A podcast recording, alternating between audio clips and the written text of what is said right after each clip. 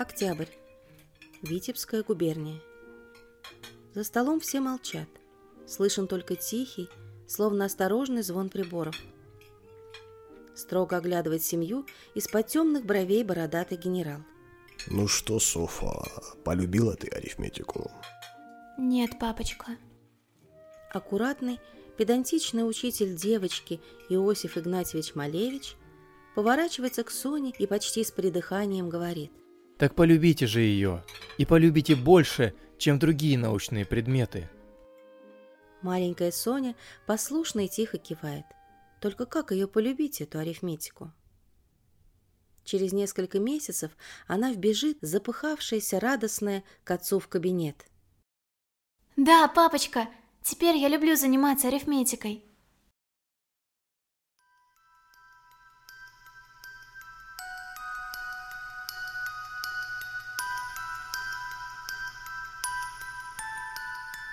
Первой женщине-профессору в России, Софье Ковалевской, предстоит тяжелый путь. Преодолеть запрет на высшее образование для женщин в родной стране. Выйти замуж, чтобы сбежать учиться за границей, и снова получить отказ. Стать ученицей немецкого ученого Вайерштрасса, который будет восхищен ее способностями и согласится лично обучать юную девушку. Всего в 24 года Софья получит звание доктора философии по математике. Невиданная для девушки того времени победа. Она рискнет всем, присоединившись к Парижской коммуне. Переедет в Швецию и станет не только одним из самых выдающихся ученых своего времени, но и сделает писательскую карьеру. Она станет первой женщиной во всем мире, которая получит звание профессора математики. Но это будет потом.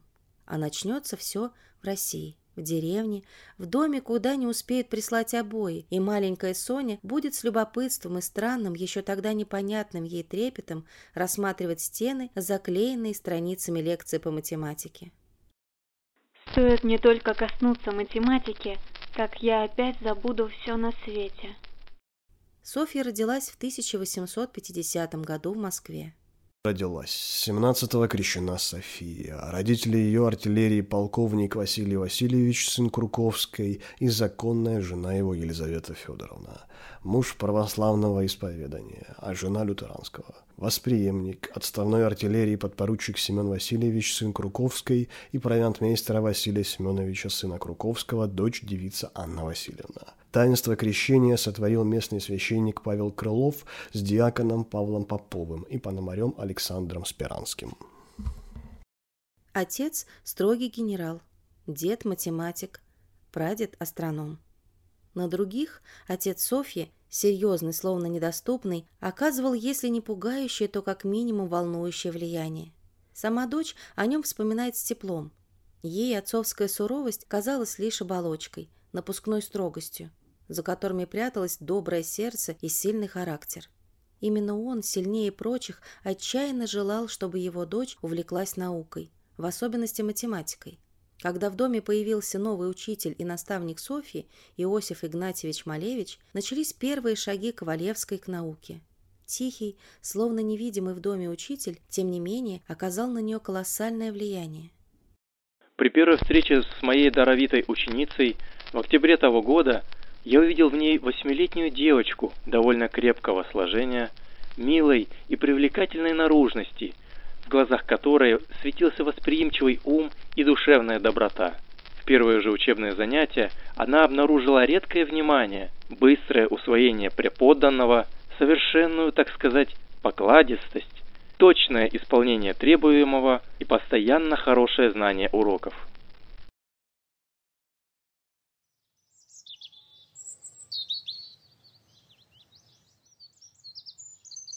Она росла спокойным, серьезным и усидчивым ребенком. В тишине загородной жизни она за два с половиной года прошла весь курс арифметики. Помогал и учитель, который успевал не только заниматься с Соней науками, но и запускать с детьми бумажных змеев, играть с ними в мяч. Да и отец девочки поощрял все ее успехи и ни разу за все ее детские годы не скупился на похвалу.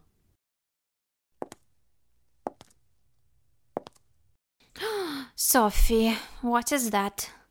Что мы говорили с тобой об этих стихах? Ну-ка, go to your room. Сейчас же. В девочке соединились две, казалось бы, противоположности. Фантазия и строгость, поэзия и наука. Гувернантка-англичанка подвергала все, что девочка пыталась читать, жесткой цензуре. И Софья женщину то побаивалась, то тихо ненавидела. Самая форма, самый размер стихов доставляли мне необычайное наслаждение. Я с жадностью поглощала все отрывки русских поэтов, и чем высокопарнее была поэзия, тем более она мне приходилась по вкусу. Баллады Жуковского долго были единственными известными мне образцами русской поэзии. Хотя у нас была обширная библиотека, но она состояла преимущественно из иностранных книг. Ни Пушкина, ни Лермонтова, ни Некрасова в ней не было.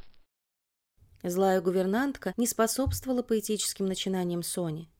Стоило ей найти запретный клочок со стихотворными строчками, как она тут же хватала девочку, прикалывала клочок бумаги к ее плечу и декларировала написанное вслух, намеренно коверкая каждое слово. Поэтому Соне приходилось стихи читать тайком и только учителю Малевичу. Первоначальным систематическим обучением математики я обязана Малевичу. В особенности хорошо и своеобразно Малевич преподавал арифметику. Однако я должна сознаться, что в первое время, когда я начала учиться, арифметика не особо меня интересовала. Только ознакомившись несколько с алгеброй, я почувствовала настолько сильное влечение к математике, что стала пренебрегать другими предметами. Любовь к математике проявилась у меня под влиянием дяди, Петра Васильевича Корвин-Круковского. Многие долгие часы проводили мы с ним в угловой комнате нашего большого деревенского дома, так называемой башни, она же и библиотека. От него, между прочим, мне пришлось впервые услышать о некоторых математических понятиях, которые произвели на меня особенно сильное впечатление. Дядя говорил о квадратуре круга, об асимптотах, прямых линиях, которым кривая постепенно приближается, никогда их не достигая, и о многих других совершенно непонятных для меня вещах, которые, тем не менее, представлялись мне чем-то таинственным и в то же время особенно привлекательным.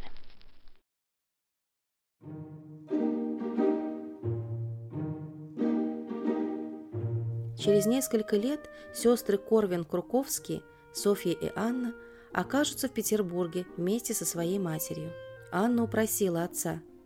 «Отец, ну познакомьте меня с Достоевским». Тот нехотя, но все же уступил. Однако жену свою все же предупредил. Помни, Лиза, что на тебе будет лежать большая ответственность. Достоевский человек не нашего общества. Что мы о нем знаем? Только то, что он журналист и бывший каторжник. Хорошая рекомендация. Нечего сказать. Надо быть с ним очень и очень осторожным. Дни этого знакомства Софья потом живо опишет в воспоминаниях. Ведь Достоевский влюбится в ее сестру. Красавица Анна будет ждать пылких ухаживаний, но так и не дождется. Рассерженная и разочарованная тем, что не испытывает к писателю того же, она все же в итоге окажется чуть ли не напуганной его страстью. Софья не понимала, как Анна может отвергать Достоевского. И кто знает, может и сама влюбилась бы в него, если бы не другое, тогда гораздо более сильное ее увлечение – стремление к высшему образованию.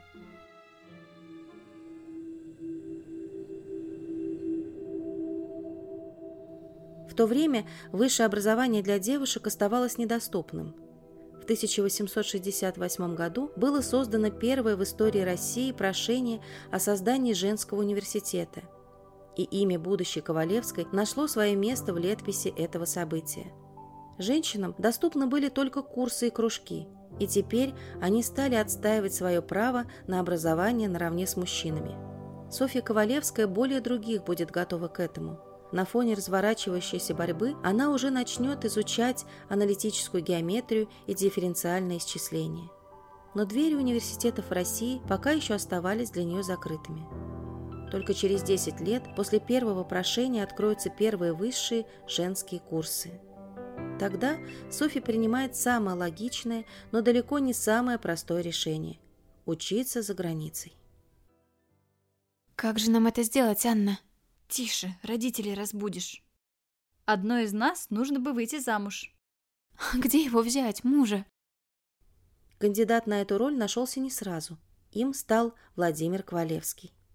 Тихий, рыжий, умный, не особенно богатый, но все же амбициозный юноша и сам планировал уехать за границу учиться.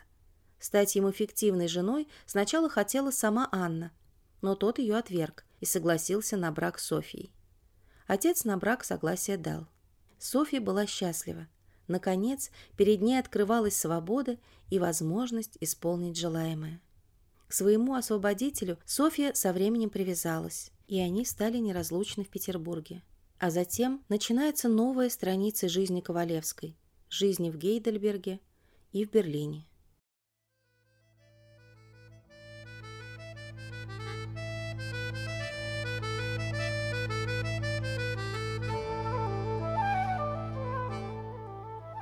После Гейдельбергского университета о Ковалевской уже начнут говорить.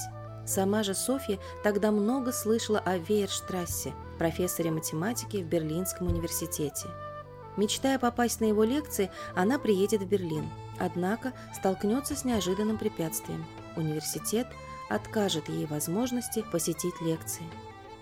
Даже несмотря на то, что ее имя уже начнет звучать в научных кругах Германии, исключений ей не сделают.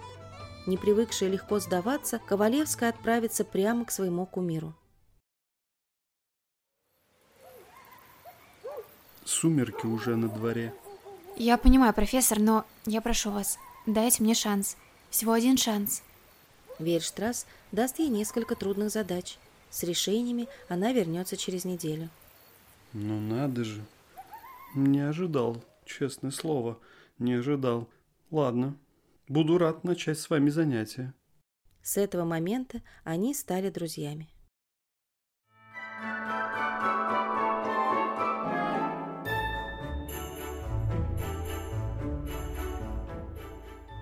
Доброе утро, сестра. Уже сочельник. Просыпайся, проспишь елку Гера Вейерштрассе. Он устраивал елку каждый год, и Ковалевский, и Анна были приглашены. В доме добродушного профессора ей всегда были рады. Сами сестры в Берлине жили не особенно богато. Квартира у них была такой же скромной, как и еда, а развлечений почти не было. Ковалевскую тяготил странный брак, хотя она и привязалась к мужу и теперь страшилась одиночества. Моя слава лишила меня обыкновенного женского счастья. Почему меня никто не может полюбить? Я могла бы больше дать любимому человеку, чем многие женщины. Почему же любят самых незначительных? И только меня никто не любит. Ковалевская продолжила научную деятельность. В Геттингенском университете были представлены три ее работы об абелевских функциях, о кольце Сатурна и о дифференциальных уравнениях с частными производными. В ее математическую деятельность неожиданно вторгнется политика. Ковалевская окажется буквально в центре событий, связанных с сестрой Анной, ее женихом и Парижской коммуной. Дни осады столицы Франции супруги Ковалевские проведут вместе с Анной. Софья будет ухаживать за ранеными, Анна всеми силами избавлять жениха от незавидного наказания – смертной казни. Помощь придет неожиданно от родителей девушек. Одно событие за другим. У Ковалевской родится дочь-тезка. Еще через четыре года она получит степень доктора философии. Ей будет всего 24. В 1878 году откроются, наконец, высшие женские курсы в России, и Ковалевская не просто примет в этом активное участие, но и станет одним из членов комитета. А затем она потеряет мужа. Как можно закрывать глаза перед истиной? Софья, ты не понимаешь. Скажи мне, чего я не могу понять? На днях мы потеряем все, но может быть... Но может быть это и к лучшему. Мы оба примемся за свое дело.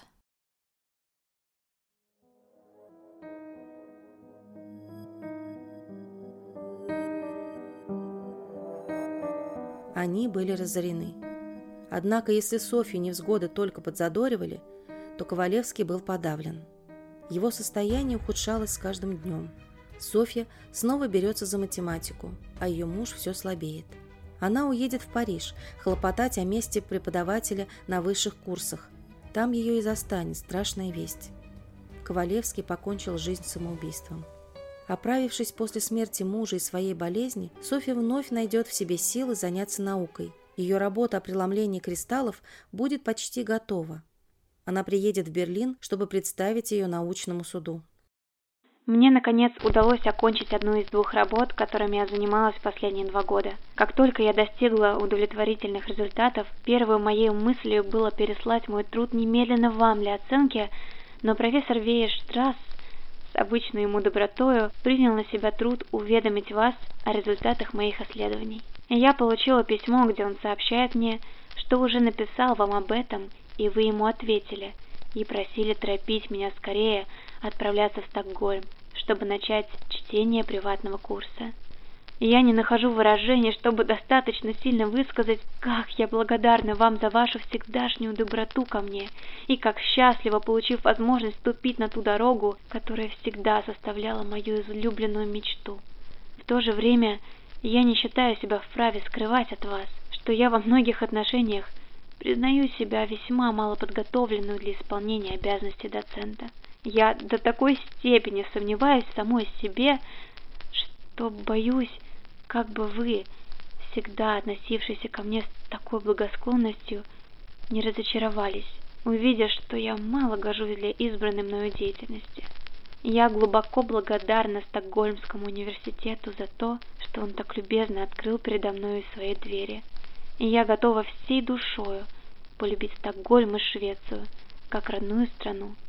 Я надеюсь долгие годы прожить в Швеции и найти в ней новую родину. Так и случится. Швеция и Стокгольмский университет приютят талантливого математика.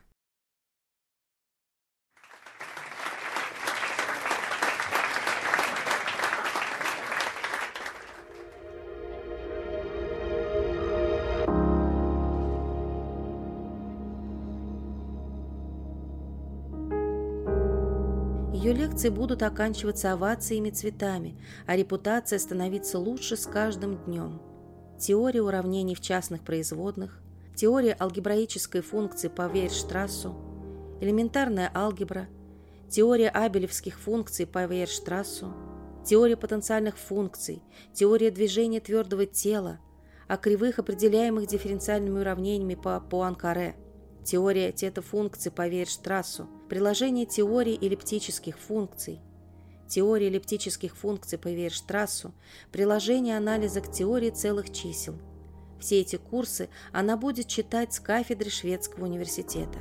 Миру откроются одни из самых важных исследований Софьи Ковалевской – теория вращения твердого тела, доказательство существования аналитического решения задачи Каши для систем дифференциальных уравнений с частными производными – Ковалевская решит задачу Лапласа о равновесии кольца Сатурна и приведении некоторого класса абелевских интегралов третьего ранга к эллиптическим интегралам.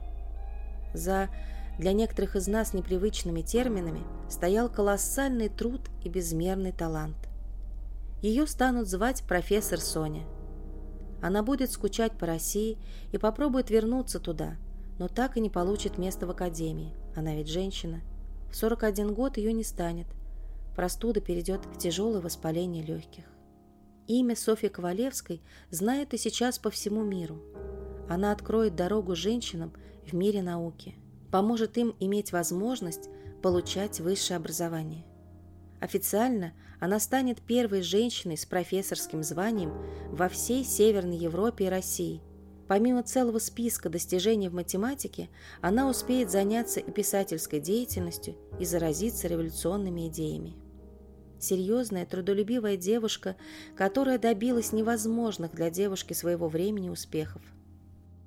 Друзья мои, милые друзья, и в особенности вы, мои дорогие подруги, несколько лет назад женщин, стремившихся к знанию, было мало, единицы. Теперь нас сотни. Боритесь же за счастье быть самостоятельными, за право жить, работать и творить ради высшего идеала.